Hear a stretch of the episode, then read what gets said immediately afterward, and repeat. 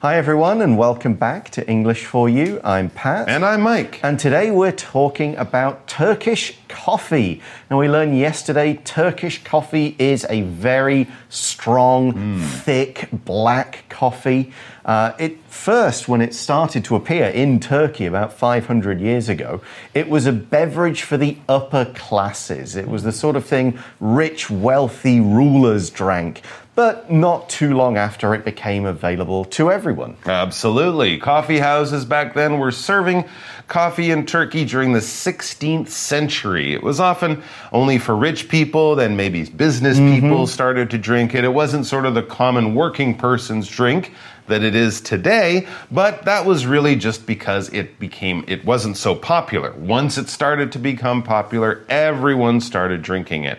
It first appeared in Constantinople, the capital, uh, which we call Istanbul, but still back then Constantinople was the capital of Turkey and the Ottoman Empire, and then it spread throughout their lands as more and more people started to drink it, and it became so common that it actually became part of the Turkish marriage ritual or traditions yeah. when people were getting married. Yeah, in one version of this, a potential bride makes coffee for her husband's family but puts salt in her potential husband's. Mm, hmm. Interesting. To test her husband's patience, that is, because if the husband can drink this salty coffee and still seem happy and not get upset and still have a good time with his parents and future parents in law, then maybe he'll be patient enough to marry this lady who can't make coffee. Mm. Well, today we're going to find out more about how Turkish coffee is made and what you can do with it while you're drinking it and okay. even after. Let's check out today's article. Reading Turkish coffee, a unique experience. Turkish coffee is usually made in a small pot called a cezve. It can be made with or without sugar.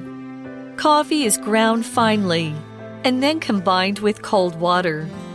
It's then heated gradually on a stove.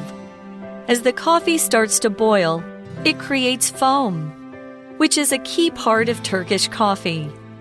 The ground coffee is not filtered out making the coffee very strong and thick. Turkish coffee is typically served in small cups with saucers. Turkish coffee is also sometimes served with Turkish delight, a sweet snack. Turkish delight or lokum is usually small and soft like a gumdrop, and each piece is covered in sugar. Turkish coffee can also be used to tell someone's fortune. This practice is known as tasseomancy. The finished cup of coffee is turned over on the saucer. Once the remains are cool, the person's fortune can be read in the spilled coffee grounds. If you have the chance, why not give Turkish coffee a try? It's a whole new experience. All right, we're going to have a few Turkish words here. So, anyone who's Turkish out there, please forgive us if our pronunciation's not so good. But yes, you want to know how to make Turkish coffee. Well, here's the good news it's not that hard, but the bad news is you might need to get some special equipment. As we learn in our first sentence, Turkish coffee is usually made in a small pot called a cezve, mm. a chevza, sevza. One of those. One of those too. Yeah, uh, there. I've heard a few different ways to pronounce it. Okay. Those are the ones with the they kind of got that fat sort of bowl bottom, I think. Okay. they've got the spout that you see oh, in a lot of. It kind of looks like almost like science equipment. It does a bit. Mm. So the article says it Turkish coffee mm. can be made with or without sugar. Mm. So if you do want it sweet, that's absolutely fine. Okay. It'll be even thicker. That's um, true. But it's pretty thick and it almost feels like it's almost like a sort of syrupy kind of mm. thing at mm. some points. It's uh, true. Even without sugar. It's so bitter because it's such a strong coffee flavor. If you added enough sugar to make it sweet, you could probably spread it on yeah, toast. It'd be like an ice cream. It would be like butter or something. So, yes, it is thick naturally, but also quite strong and bitter. How do you make it? Well, the coffee is ground finely and then combined with cold water. Well, that's already a little bit different, of course. Most coffee, we combine the ground coffee with hot water. Hmm. But always with coffee, you will definitely want to grind the dry coffee beans, right? You get those coffee beans, and then you basically crush them up into a powder. If you crush something, you're probably using your muscle power and something hard and heavy to kind of break it apart. If you grind something, basically you're doing the same thing, turning something hard into smaller and smaller pieces, but you're probably using a machine of some kind. By turning the machine, you're using some rocks or something to squeeze these beans or whatever hard in between it. That breaks them down into a powder. We grind wheat to turn it into flour, hmm. grind rice to turn it into rice flour because the wheat, the rice is bigger, and then you put a lot of force on it with this machine and it turns into a powder, just like with our coffee. And then what? Well, normally, if you've got ground coffee, the powder, you would pour hot water over Mm-hmm. Right. it, through it, and so Filter on. it, yeah. Here, though, we've got it in cold water. So, Right. And that takes a long time to Yeah. make. That's that's what you do with cold brew coffee. You Mm-hmm. take the grounds and the coffee, just stick them in the fridge like Overnight. overnight. So Right. it's a long process. Yeah. Here, though, we do warm it up. The article says it's then heated gradually on a stove. So they're not just going to go hot and then boil it as quickly Right. as they can. This is a slow process Okay. to combine the water with the coffee, get that flavor there. Either way, you're going to use a stove. A stove is any kind of cooking device or equipment. It could be the one with the gas. You turn the gas on, flame comes up, you cook on it. It could be one of those hot plates. You mm-hmm. put something on that. It cooks on that. We usually use stove for the sort of top bits. Right, where the heat's coming Yeah, from the bottom. rather than the oven part. But of Big course, box. many would have the oven and stove as all one thing. But generally, with stove, we mean the top where the heat comes up and out, and you put pots and pans on it. Hmm. For example, Clancy put a pot of water on the stove to boil. Yeah. You fry your egg on the stove, Yes. you do your stir fry and your Yep. wok on the stove. And of course, using a stove is kind of like using a fire. So, Yes. this old Turkish way of making coffee, I guess you could do it outside when you're camping Yeah. because the fire would act as the heat from the stove. You don't need any of that fancy coffee equipment as long as you have your Chesve. Hmm. All right, as the coffee starts to boil, it creates foam, which is a key part of Turkish coffee. Ah. All right, so you're putting heat to this water. The water is rising in temperature till, of course, it hits 100 degrees Celsius.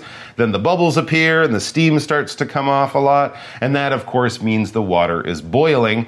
And as you boil it, it creates foam. Sometimes this happens if you're boiling noodles or mm. something on a stove. You can create foam. Foam is basically a lot of little bubbles that form kind of like a cloud or something like that. We think of foam being something that might be produced by soap bubbles. If you're washing your dishes, if you're in the shower, in the bathtub, you might get foam. And other things that we might spray out of a can, like, you know, cream or something. That's kind of a foam. Or sometimes people use special sorts of things that they can spray into a foam, like a soap, and put it on their face or put it on their hair. But it's all those little bubbles that create that sort of light cloud type formation when mm-hmm. you spray it or squeeze it or wash with it. Okay, eh? so you've got this kind of heated up coffee. It's got some Okay. foam with it. Bubble, bubble, bubble. We then read the ground coffee is not filtered out, ah. making the coffee very strong and thick. Interesting. So, yeah, normally when we make coffee, we'd use one of the coffee filters. Mm-hmm. We might use, uh,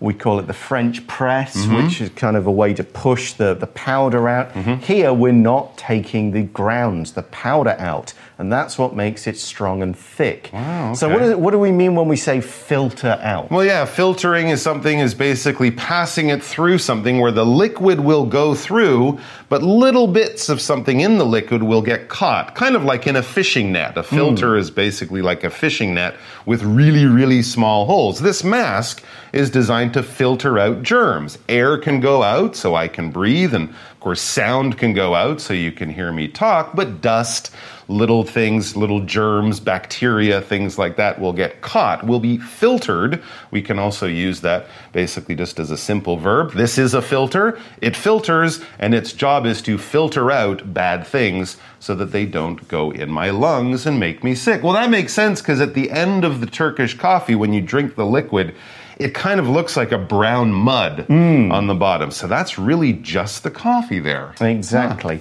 Now, in that sentence, we looked at, we used today's language in focus sentence pattern. So let's take a closer look at that now. So here we're taking two sentences, okay, with two subjects and two verbs. So we've got subject and then a verb, and then the second clause in this sentence using just the VING form of the verb. And we can use this pattern to make a sentence shorter by taking out some words we don't want to repeat. So we could say, the ground coffee is not filtered out, and this makes the coffee very strong and thick. That sentence is fine, it's okay. But we can make it shorter by removing and, by removing this, and turning makes into making. The ground coffee is filtered out, is not filtered out, making the coffee very strong and thick. This happens a lot in English because it makes the sentence more efficient. It's shorter, we're not repeating words, we're not putting in a lot of small words that we can do without. So we could say, Susan ran into her room and she closed the door behind her. We can shorten that to Susan ran into her room, closing the door behind her. We've got rid of and, we've got rid of she, we don't really need them, and closed has become closing. We just need that VING to kind of fit the whole thing together. So we've made the coffee, mm-hmm. we've got the foam, we've got the ground still in it, we've got Yep. it boiled up. What do we do with it now? That's right. We need to wait, need a way to get the coffee into our mouths. So what do we do? Well, it says Turkish coffee is typically served in small cups with saucers. Yeah, right, these so- aren't big like 7-Eleven No. coffee cups, Starbucks venti size cups. Definitely not more of an espresso size cup. A very small, very delicate little cup. Really only like two or three spoonfuls of coffee Mm-hmm. in there, but trust me, that's all you need. Now, of course, you can probably get Turkish coffee, ser- coffee served in a more modern way in a paper cup Mm-hmm. or something like that by the side of the road, but typically it will be served in small cups with saucers. Typically means usually, normally, this is what often happens, this is quite common, this is what you would expect to see. There might be other ways of doing it, but most of the time, and certainly traditionally, typically, this is what people do. For example, I typically have a bowl of yogurt and a banana for breakfast, but you know, maybe on the weekend I'll make some bacon and eggs, but hmm. Four days, five days out of the week, I will typically or normally or usually have yogurt and banana and no Turkish coffee. Okay, well, the Turkish coffee is poured into a very small cup, Mm-hmm. and the cup is put on a saucer. A saucer is a very small plate for cups. Mm-hmm. The idea is it's small enough for the cup. You could maybe put a small spoon next to it for stirring sugar. A little cookie. Yeah, maybe a little cookie, something like that. It's not the size of a big food plate. Now, at home, if you're just by yourself or with your family, you may not use saucers. You hmm. put the cup on the table or something Right. like that. But a saucer is a little bit more classy, I would Sure. say. But You in a restaurant, would restaurants, yeah, you'd have that in a restaurant. You might serve uh, cups and saucers if guests are coming over, Mm, for sure. That sort of thing. Because of course, another thing it does is if the coffee or tea spills out, you can catch it in the saucer, True. rather than on your nice new table or something, Or like your that. pants. Yeah. Here's an example sentence. After stirring the sugar into her tea, Gertrude put the small spoon on the saucer. There you go. Very handy and no mess on Gertrude's new dress. Lovely. Turkish coffee, it says, is also sometimes served with Turkish delight, mm. a sweet snack, as people often have their coffee with a muffin or their tea with some biscuits or some cookies. People might have Turkish coffee along with Turkish delight, a sweet little snack, a little bite to eat to mm. enjoy with your coffee. Yeah, because you've got the very bitter taste of the Right. coffee with this very sweet mm. Turkish delight. nice. So, what is this stuff? The article says Turkish delight or lokum, and again, if we've pronounced that wrong, apologies, Mm-hmm. uh, is usually small and soft like a gumdrop, Mm. and each piece is covered in sugar. Hmm. Okay, a gumdrop is the kind of brightly colored candy. It's usually covered in sugar and it has a sort of fruity or Mm-hmm. sometimes maybe a spicy flavor. They can be shaped. You might have a cherry flavored one that looks like a little cherry. Mm-hmm. Sometimes they're just little cubes or circles of soft candy. You can bite into it very easily. It's not a hard candy. Usually got a flavor and there's a bit of sugar all over it. Lovely. And Turkish Delight often also comes in kind of flowery flavors, Yeah, sort of yeah. rose flavors mm-hmm. and things like that. It's very light, but it's really worth trying. Actually, the last time I bought some Turkish Delight was at Harrods mm-hmm. in London. Fancy. Fancy Turkish. My wife fell in love with it. It was great. So yeah, try out some Turkish Delight with your Turkish coffee.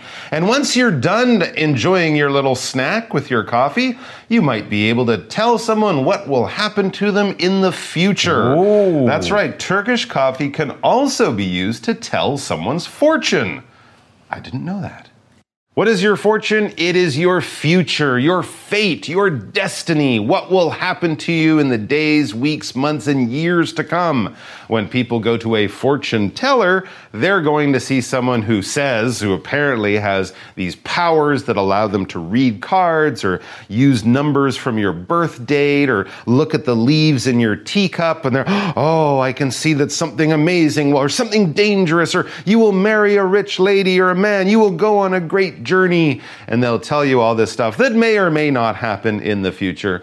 People don't always believe it. Sometimes it's fun to know your fortune or what will happen to you in the future. For example, at the night market, Justin decided that he wanted to get his fortune told. So, telling your fortune by using your coffee cup. Yeah. Okay. I've certainly heard about people using tea leaves Right. when you make tea with Sure. actual leaves rather Looking than at the a- lines in your hands. or, Yeah, you know, in Taiwan I've seen birds. doing birds, that's right. They telling. pick your fortune. Yeah, so Okay. why not? Okay. How does this work? Well, there are lots of different ways of telling the fortune, of right. telling someone's fortune. Sure. Mm. This practice, the article says, is known as tasseomancy. Tasseomancy. This is not a word you guys are going to ever expect to have to use or learn. It's something that I had to look up. Okay. Uh, it com- mancy. If you see mancy, it means fortune telling, divination, seeing the future. So this practice is known as tasseomancy. Mancy, which is divination or fortune telling, and tassi, which is cup. Oh, okay. The French word for cup is tasse. Yes. Spelled just like that. Tas, that- okay, I said it wrong. Okay, Tas, well. I don't know, it might be interesting. Fortune telling in a cup. So I guess we would also use this for using your tea leaves. Yes. As well. So coffee, as long as you're looking at something in a cup and telling someone's fortune, that is tasse. I wonder if it works with orange juice. Uh, your The little, the little bits of orange. If your future is you're going to be cleaning up sticky orange yeah, juice. that, uh, that or you you will move to Florida. All right. Anyways, back to the article. So yes, how do we do tasseomancy with our finished Turkish coffee cup? Well, it says the finished cup of coffee is turned over on the saucer. Oh, another reason to have a saucer. Otherwise, you'll be doing tasseomancy off your pants. And you don't want to be doing that. But the first thing you need to do is get the coffee out of the bottom of the cup. Because, yes, it's just a big brown bunch of mud at the Yeah. bottom. You can't really see much. It's just brown. So you have to turn over the cup. To turn something over is to take the bottom part and put it on the top, and the top part put it on the bottom. Basically, do that. You might turn over a cup to show that you've you finished washing it and you want it to dry that way. So you're putting it upside down, in other words, or you're turning it over. Mm-hmm. So once the remains are cool, Okay. the person's fortune can be read in the spilled coffee grounds. Oh, you have to let the coffee cool. right. Okay. And maybe spread out a bit. yeah, it probably moves a little bit as it cools. Okay. So here we're using remains, and when we use remains in this way, we're using it always as a plural noun. And we use it to mean whatever is left over Hmm. after something's been eaten or finished. For example, if you were eating, say, fried chicken, the remains would be the bones, Mm-hmm. Some if there are bones, bones, some bits of the, the deep fried bit on the outside, Right. some other stuff like that. If you're talking about a person's body which has kind of been 100 years old and there's only bones left, Oh, we'd say that is human remains. Ah, yeah. Here's another example. There wasn't much left of the birthday cake, so Wendy scraped the remains into the garbage can. You know, A few bits of fruit, you know, a few Right. bits of crumbs, of that, icing, that sort of stuck to the plate, but not enough to save. Scrape those remains away. All right, so then you spill the coffee. Let's talk about this word spill, which is very useful when we're doing silly things with liquid. Yes, if you're doing something that involves spilling, you're doing something silly li- with liquid because you've accidentally probably knocked the liquid out of the container and now the liquid is on the table, it's on you, it's on the floor. This isn't something you plan to do. If you plan to get the liquid out of the container, you might pour the liquid, right? You might pour the milk into your coffee, for example. But if, oh, if you accidentally knock the, co- the milk and it flies out of the container and goes everywhere, all over the places you didn't want it to go. That is to spill something. And we also use this as a noun. That big mess that you created on the table, all that coffee that's now on your math homework or whatever, that is a spill because you spilled the liquid. For example, while making pasta, pasta sauce, Howie spilled tomato juice onto his new white shirt. Howie, what are you doing wearing a white shirt while cooking with tomato juice? Oh boy. Okay, so we're spilling the grounds into the saucer after we've finished our coffee. Okay. So we talked earlier about the verb grind to make something into powder. Mm-hmm. Right. When you do that, what you make are the grounds. It's what's left over when coffee is made. If you make it in a filter, in a French press, there'll be all the powder, the grains left. That's the grounds, and it's always a plural noun. That's right. We might also say pepper ground. Yes, right? I you might suppose, also yeah. because you crush pepper in the same kind of way, but not a very super common word. But yes, when we talk about the remains of your coffee after you make it, those are the grounds. Well, Actually, people put coffee grounds in their garden and stuff, Yep, don't yep. they? People say it's very good to keep those. Back to the article, it says if you have the chance, why not give Turkish coffee a try? Yes, Hmm. if you're lucky enough to be in Turkey or visit a Turkish restaurant, there might even be coffee shops here that might Yeah. serve it as a special kind of interesting treat on the menu. So why not give it a try? Why not try a cup of Turkish coffee? The article finishes by saying it's a whole new experience. Different tastes, different, mm-hmm. you know, if you get Turkish delight with it, Sure. try some tasseomancy or mm-hmm. whatever, it'll be something new, a different way to experience coffee. Okay, that's all we've got time for today, except for our For You chat question. Let's go to that now. For you chat. So we talked about Turkish delight Mm. with Turkish coffee. So our question is, what is your favorite snack to eat with coffee or tea? Talk Hmm. about it. Interesting. I don't usually snack when I have coffee. I'm often drinking at work. I'm kind of busy.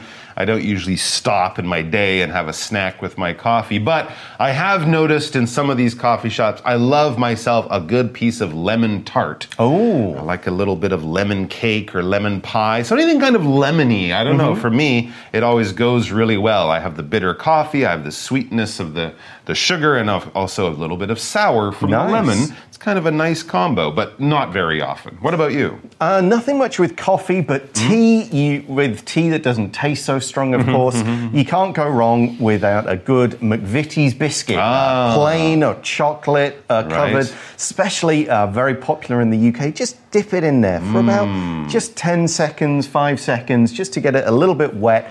It will improve the flavor that has been scientifically Oh, proven to make it taste better. So I am a dunker. We that's what we call it. I dunk biscuits in tea. Not usually coffee, but definitely tea. So loads of biscuits work with that kind of technique. You can try different ones to see which one tastes best. There you go. But that's- science with your coffee break. Absolutely. That's all the time we have for today, though. Thanks for watching. For English for You, I'm Pat. I'm Mike. See you soon. Take care, everyone. Vocabulary Review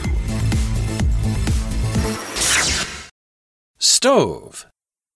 This apartment has a refrigerator but no stove, so you can only prepare cold food. Typically. I typically get to work around 8:30 a.m., but today I was early. Saucer. Alice placed the cup on a saucer and served the tea to her guest. Fortune. Some people use cards to tell their fortune, but I don't believe in that. Remains.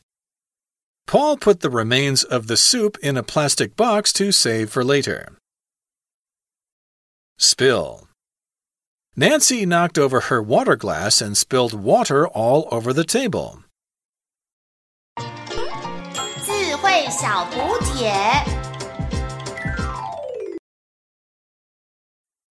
Grind. Foam. Filter something out. Gumdrop. Tasseomancy.